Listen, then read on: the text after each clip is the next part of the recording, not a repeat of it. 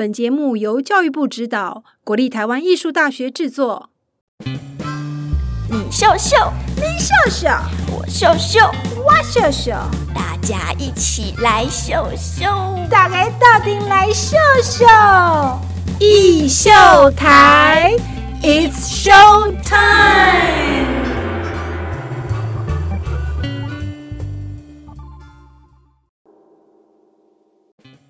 Hello，欢迎收听艺秀台，It's Show Time，我是主持人王维轩 Vivi，我是跨语所的惠山。那我们今天访问到一个是十八铜人嘛，一打八十，好威风，指挥台上的领袖风范。是，让我们欢迎简文简文斌总监，掌声鼓励。嗨，大家好，我是简文斌。是，那我们刚开始都会有对来宾一个严刑拷打一下，要不要请总监自己介绍一下自己目前在魏武营担任什么样的职位，然后平常都做些什么事呢？好，那个呃，我现在是担任魏武营国家艺术文化中心的艺术总监，那平常在做的事情就是要到处走走啊，然后我是说在魏武营里面哈，不是不是旅游。然后那当然签公文嘛，啊盖你的纸张啊，然后或者现在有很多是电子的公文，所以也是要那个对着荧幕一直在看啊。那当然我自己在魏武营还有另外一个功能啊，应该算功能，就是因为我本身是指挥哈，是，所以在魏武营有一些呃节目会是由我自己亲自担任指挥，好，那这个当然是先由董事会。同意哈，然后我来担任这样子的工作啊，所以基本上就是这样的。那等于是说，工作跟我自己的兴趣啊，就是音乐这个部分，其实还是都搭在一起。哇，听起来是好棒的工作哈，听起来蛮令人羡慕的。是是是，是哈，你们试试看。没有，我们接下来想要请问总监，就是说啊，那其实呃一路走来，在这个领域那么久，可是一开始我知道您是在国立艺专是主修钢琴的，那怎么样转变到指挥，又怎么样转变到行政职比较重的总监位置呢？哦，这个第一段这个当然比较血泪史了哈，就是因为 因为本来是。钢琴就是你作为一个演奏者，然后就是说你自己表现，然后你自己负责嘛。那我当时，我们就讲简短一点哈，就是因为我自己认为说，在钢琴上面我没有办法很完全的享受，就是说跟这个乐器之间的关系。那事实上，钢琴有非常多还可以发挥的空间，但是我觉得我自己好像不太能够理解，或是说可以去进一步去做到一些事情。然后因为因缘际会，就碰到几个老师，然后等于是无心插柳了哈。就是说，哎，那你要不要？你想象一下嘛，就像管弦乐团一样啊。然后你要不要去看一本这个指挥用的总谱啊？什么谱都在上面，不是像钢琴或者是每个乐器的谱，它只有它自己的部分。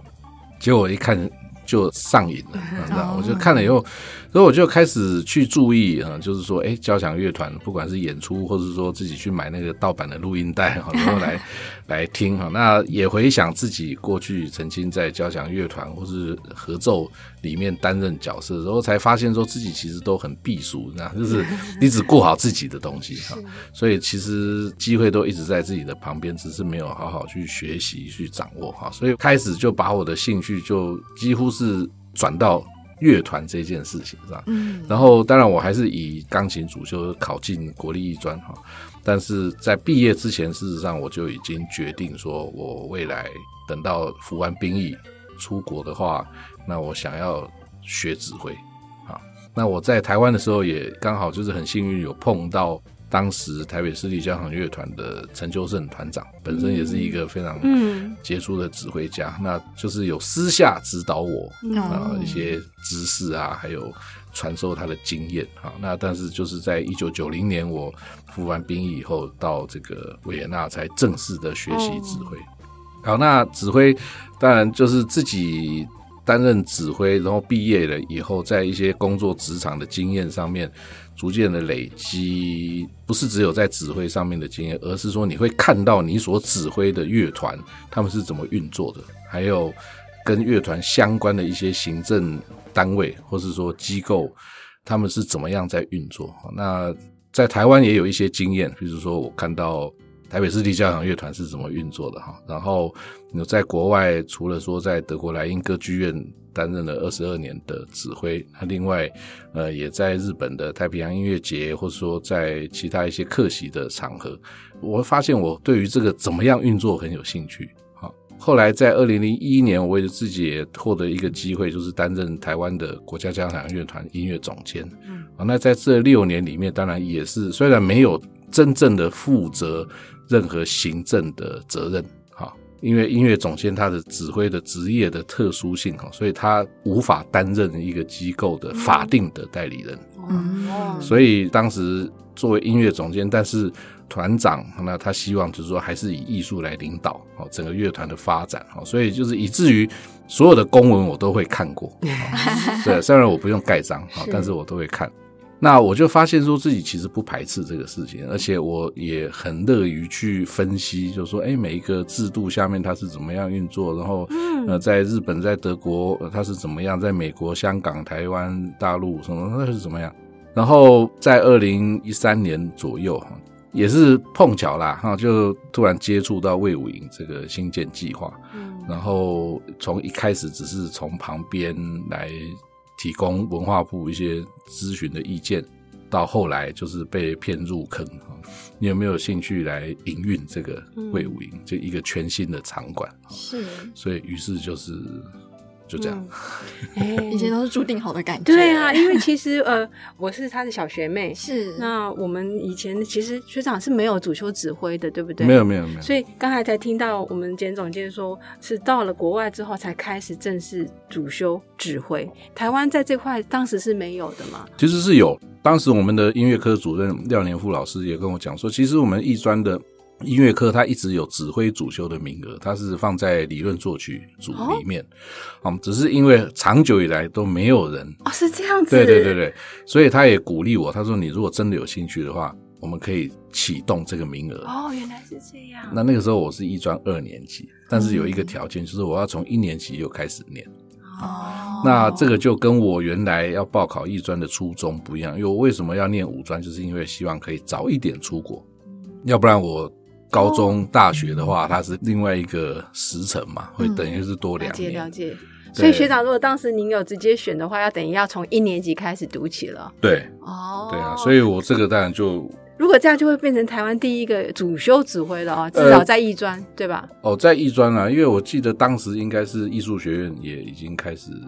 有，但是有没有指挥主修我不知道。嗯，是是是。所以听起来，其实呃，我们文斌总监其实并没有排斥，而且还蛮有兴趣的。对于那些行政啊，或者是一些公文的处理啊，从在 NSO 或者更早的其他一些单位做音乐总监的时候就开始接触，对不对？那其实这个行政的部分跟呃艺术其实是很不一样的。没错。可是我看感觉起来总监是乐在其中嘛，而且好像是早早就准备好了。对，我觉得，我觉得是心态的问题，因为当然很多人问我这个问题，说，哎，那你在德国，他们反正他们都觉得我很可怜啊。你看你我在德国，就是只做我的住院指挥嘛，哈、就是是做的好好的，然后也已经到了终身职的状况哈，然后就是我根本不用去担心，我在德国完全不用负任何行政责任。结果你现在跳到这边来啊，然后你德国工作也没了，然后你必须要放弃嘛，然后你现在还要负担这个法律责任，这样，这当然压力是蛮大的啦哈。但是我觉得我还蛮乐意去承担这个事情啊，就是那你说艺术处理艺术，或是说音乐指挥，然后跟行政这个东西，你说它完全是两回事，但是好像看起来也不是这样子。好、因为我觉得，像比如说我们现在在魏武营哦，其实我们只是在做一件事情，就是把艺术跟生活拉得更近，然后越多人越好。嗯我们只是在做这件事情。那我发现，其实你在整个行政，尤其是在我们这个译文机构里面，哈，我觉得其实，在行政流程里面，它当然有很多是死硬的地方，哈，就是它因为责任归属的部分，所以你一定要很清楚。但是，其实，在一些清楚的过程里面，你都可以让它带有一些讲好听一点啦，就是带有一些艺术的气息啊，就是你光是说好，你公文要怎么批，好，你公文要怎么写，是，对，其实我可能管太多，但是其实我还蛮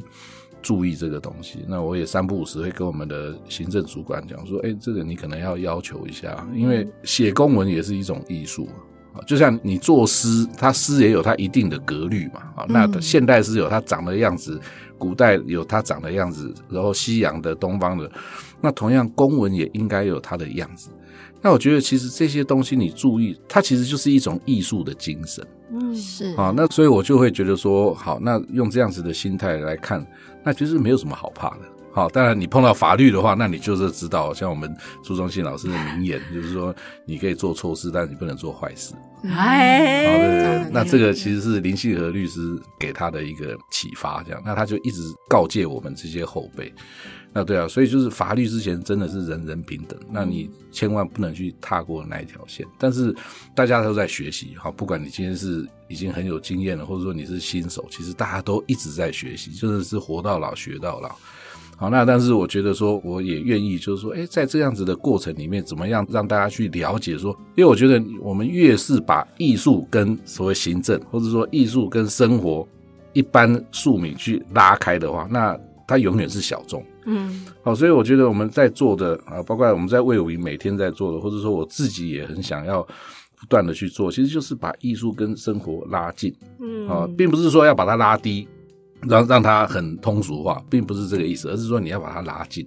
然后给大家给自己一个机会，就是说我来接触看看。哎，谈到这个，完全就符合了我们艺秀台的宗旨哦。嗯艺秀台就是要艺术哈，跟民众拉近。嗯然后我们希望从向下扎根，嗯从小开始，中学、高中一路上来都培养他们这样美感、嗯美育的精神生活。嗯所以呃，是不是也请就着这个主题，请总监跟我们分享，就是说呃，我们艺秀台里面有很多的小朋友啊，老师，其实他们都把他们的精力放在这个练习上面。嗯那很多的时候，老师为了征求比赛的高分哦，嗯就训练这些孩童们。那我们艺秀台里面收录的很多得奖团队，都是那管弦乐啊啊，这样指挥的很好。老师，您做一个这么有经验的指挥，怎么来给他们这些中小学的小朋友，或者是说呃培训他们的老师一些建议？在如果他们也想要走管弦乐团，或者是说像这样参加这个比赛，有什么好的建议，让他们可能在准备上或者美感上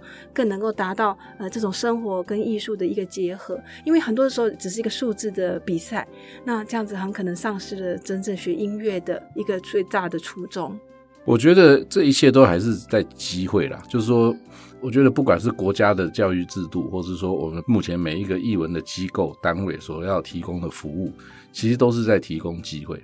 那在教育体系里面，它当然是提供学习的机会。那像刚刚这个慧珊老师讲到，就是说啊，他们这样不断的练习，那我会讲说，你当然要练习啊。对你当然要练习，因为艺术这种东西，你没有功夫就不用谈其他的事情。好，就像我们音乐演奏上面，你音不准就不用谈其他的事情，你音不准就不是音乐嘛。嗯，哦，音乐就是要产生和谐的声音，和谐的声音就是你的那个频率振动要很稳定，然后跟其他的频率振动可以搭在一起。所以我常常是在讲说，我们这个是哦，他的音乐很好，你音没有准就没有了。嗯好、但是这个是对专业的要求是。好，比如说，可能我们今天去看任何一场音乐会，在座的观众啊，可能一千人或者一百人，其实大家的感受或是想法都会不同。有些人是专业的，好，我去，然后我就嗯嗯，他哪一个错，哪一个错？那有些人他只是好奇，或者说有些人他只是喜欢听。我就是喜欢听长笛的声音，好，我就去听，我就觉得很高兴。好，那至于他是不是吹错，我也不知道。他可能他长得很漂亮，或者长得很帅，哦，我就很高兴。但是我专业的就不一样，我听了就会觉得说，嗯，他这里换气怪怪，或者说，哎，他音不准。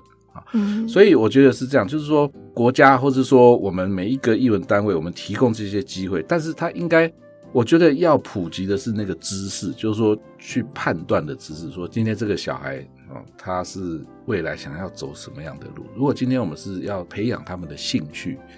那就是培养兴趣。那当然就是你要考虑的很多，比如说包括这个各种年龄的这个学生他成长的当时的状况，你是不是应该要给他多少小时的练习或者什么？这个当然有各种需要去顾虑的。但是等到你一旦决定你要走专业这条路的话，你就是练习，就是要拼了，好，要不然就这一切就没有意思。所以这个很难呐、就是很难回答。就是对于这些有设立一些艺术专班的，比如说音乐班或者舞蹈班那些，对，我真的觉得说你就是要练，而且你要练更多嗯啊，因为你真的是只有技术完全成熟，你才真的可以做一些事情，要不然就会造成一个现象，就是假专业，你知道吗？嗯啊，就是半平处那种是假专业。那我想要问一下，因为我以前唱合唱的，我们以前合唱团就常常说啦，因为我不擅长唱 solo，所以我找去唱合唱。那交响乐团里面有非常多的乐器嘛，那一个乐器可能不止一个人演奏。在交响乐团里面，我可以演出我自己的风格吗？还是说我应该是要 follow 指挥的风格？嗯，其实也不是，因为尤其是发展到现在二十一世纪哦，其实指挥也已经没有过去那种暴君式的指挥，现在已经很难找到了，哦已经非常难找到。因为其实就是这个民主的这个发展，其实它的影响并不是只有在政治上的，就是其实我觉得是各方面的。你包括现在我们如果在讲当代音乐的百花齐放，它其实也是一种民主民主的没体现啊。错没错，嗯哦所以，当然我们还是有强势的指挥跟和善的指挥啊，但是那种暴君式的然后，所谓跟着指挥的诠释，这个已经很难了。哦，你还是可以做得到，但是那要看你指挥有没有能力做得到，而不是说用规定下去。那现在的乐团的演奏员，他也已经没有那种意识，就是说我在这边我就是做牛做马，你要我干什么我就干什么。其实他们也会主动提出来说。哎，这里好像应该觉得怎么样怎么样怎么样？嗯，对，但是如果扣合刚刚的那个问题哈，就是说唱歌的人他可能不适合唱独唱，所以去唱合唱。是那事实上，在乐团里面其实也有这样功能的人嗯啊，比如说尤其是弦乐，嗯比如说我们讲一个乐器声部，像大提琴啊，它可能就有六支八支大提琴。对，那有些人确实就是可能他在音乐演奏上面，他比较不擅长说用一种很表现的方式啊，就是说这样哇，就是把自己就摊开在上面，然后因为你如果说需要独奏乐段的话，你其实你是需要这样子的个性啊，嗯尤其是在演奏上也要这种个性，你才能独当一面。好，所谓独当面，但是其实我们在整个交响乐团的组成，好，或者说交响乐演出的过程里面，我们不是只有需要大提琴的独奏，我们还需要大提琴这个声音。所以这个其实是一个很玄的现象哦，就是我们在艺专的时候曾经上过的音响学的课，当时老师就讲了一句话，我后来就是自己在工作的经验里面，我发现真的是这样。他说：“我跟你说，譬如说第一小提琴有十四个、十六个，他们如果每一个人音都非常非常非常准的话，那个声音一定不会好听。”哦对，因为它就会非常的单一。但是如果说今天大家比如说有所谓的有共识哈，我们今天要拉这个音，嗯，但是是可能有一些人他就会，比如说从四四二到四四二点五，或者是四四 呃四四一点九这样子，就像就是有一点点在所谓的音准上有一点点脏些微的差脏，距，嗯，但是那样子出来的声音会是漂亮，好像这个是跟泛音的组成有关系。这个当然不是叫我在工作的时候要跟音乐家们讲说你们不要拉准，嗯。而是说变成你的 focus 在于，就是说你整体，就是说要听我们整体第一小提琴出来的这个音，它是不是准的嗯啊、准的。那第二个就是说它的声音漂不漂亮，嗯，就是说在这边我们的追求就不会是说来一个一个拉，我们来对调音器 到底谁准呢？那其实，在声乐上面也是这样。有些人他就是，哎，我在这个整个群体里面，然后我担任这个高音或者说中音的部分，然后我跟其他人一起把这个声音把它创造出来，或者说我就是站在前面，哦哦哦这样子，哎，对。哎，那如果是这样的话，以小朋友还在学习的过程中，他们是要去注意自己声部的声音，多倾听对方，还是说以指挥下达的这个要求去做比较好呢？比方说弦乐团的某一个小提琴手，或管乐里面的呃某一个 clarinet 的手，那因为他要去倾听他的伙伴，对不对？可是可能也会有指挥老师在前面要求他们这样那样。哎对这个听伙伴这件事情哈、就是以我自己的经验来说，他并没有办法在一开始就会。哦，好，所以在一开始，有些人不是用带着一点负面的语气，都会讲说啊，音乐家都是活在自己的象牙塔。其实这句话，我认为它也有它真实的一面，而且你必须要在象牙塔，你哦你才可以真的去磨你的技术，磨到最好。嗯，对不对？就是你要在一个完全不受干扰的状况里面，我就是在里面去磨我技术，你必须要有这样子的机会。嗯，但是并不是说你的一生，或者说我一天二十四小时，我就是关在象牙塔里面。但是你不能没有这个，因为你唯有非常非常专心的在钻研，或者说在不断的反复练习你需要练习的技巧，要不然你根本练不到。好、所以说它必须是这样。所以如果说我们从小孩子开始说，可能小学的乐团合奏，你说你一开始叫他这样说，你要听他，他自己顾都来不及了，他怎么可能去听别人？是好，所以就是第一步就是要先把自己的事情做好。是啊就像我们从小，我不知道现在的家庭怎么样。我们小时候出门一定想说，哎，手帕、卫生纸有没有 哈？手帕要放哪一边，卫生纸要放哪边。然后你小学生你自己要顾好啊，你自己要知道，因为你没有顾好，妈妈就会骂啊，或者是怎样。然后你就是啊，我自己要做到这件事情。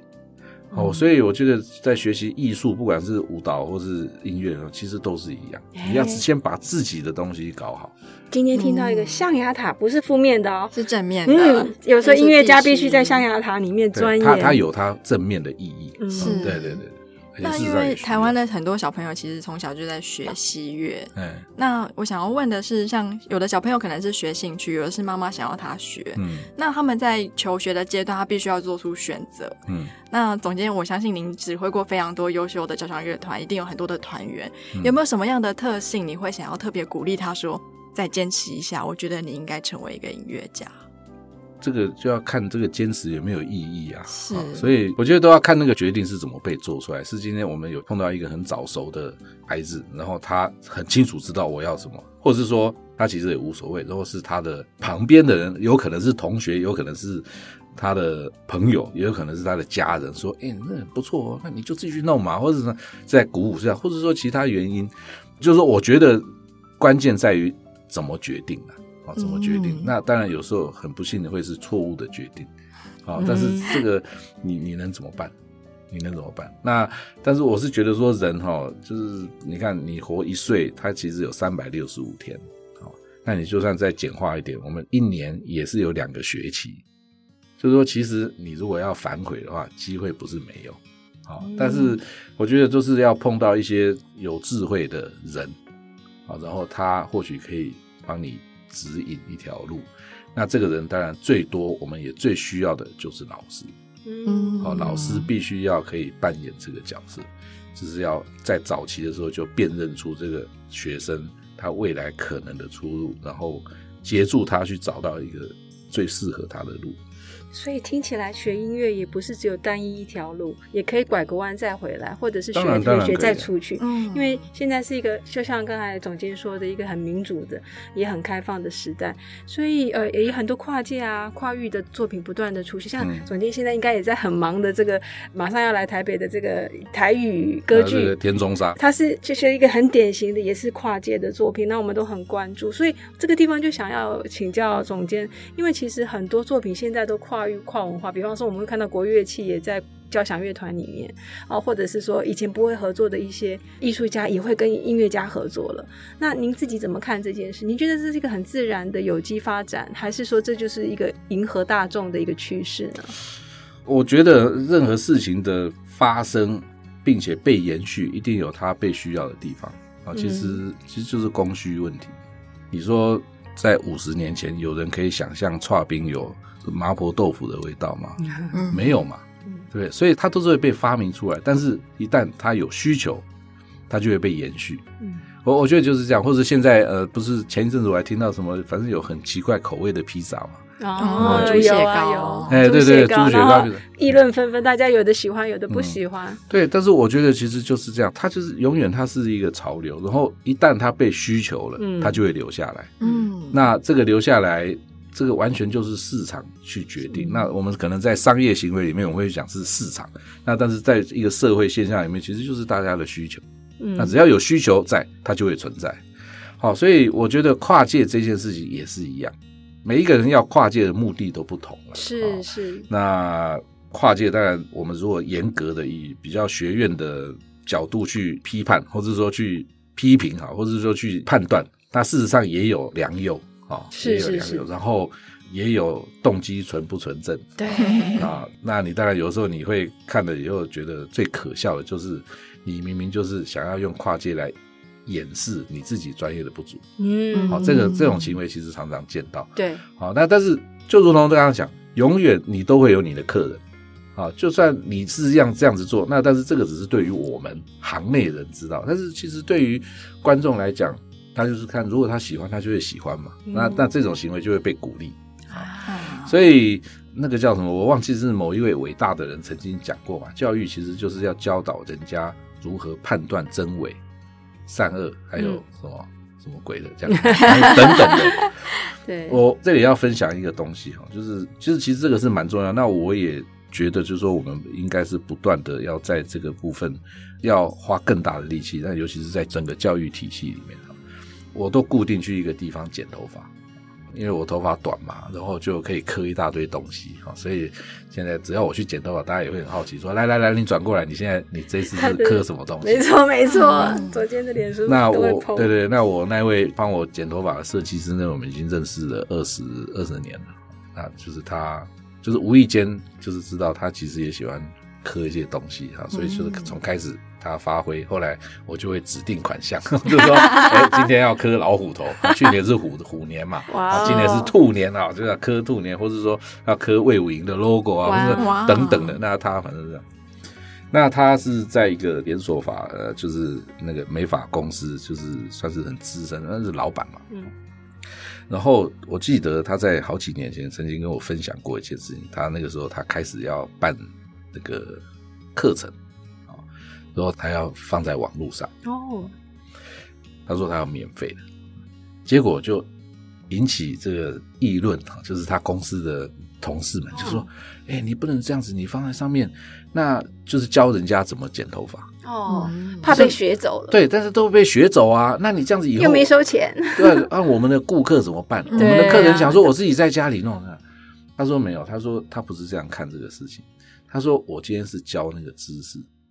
但是我对我的专业绝对有信心。那就是说我今天教给你是说，我要你顾客你要去判断说什么样的头应该怎么剪。嗯，哦，但是这个怎么剪这个技术，并不一定每一个人都有都。嗯你这个是要透过学习才会的。嘿所以其实他这样子做是为了整体，好智慧哦，他其实是为了整体美发界水准的提升。嗯，观众就会评判了，对，谁是真的，谁是假的，假就是说谁真功夫，谁假功夫，你这样子剪，嗯对啊，我就不会这样子，这样子嗯就会。来找这位设计师，对他只会来找好的，所以他在教的是一个判断的能力。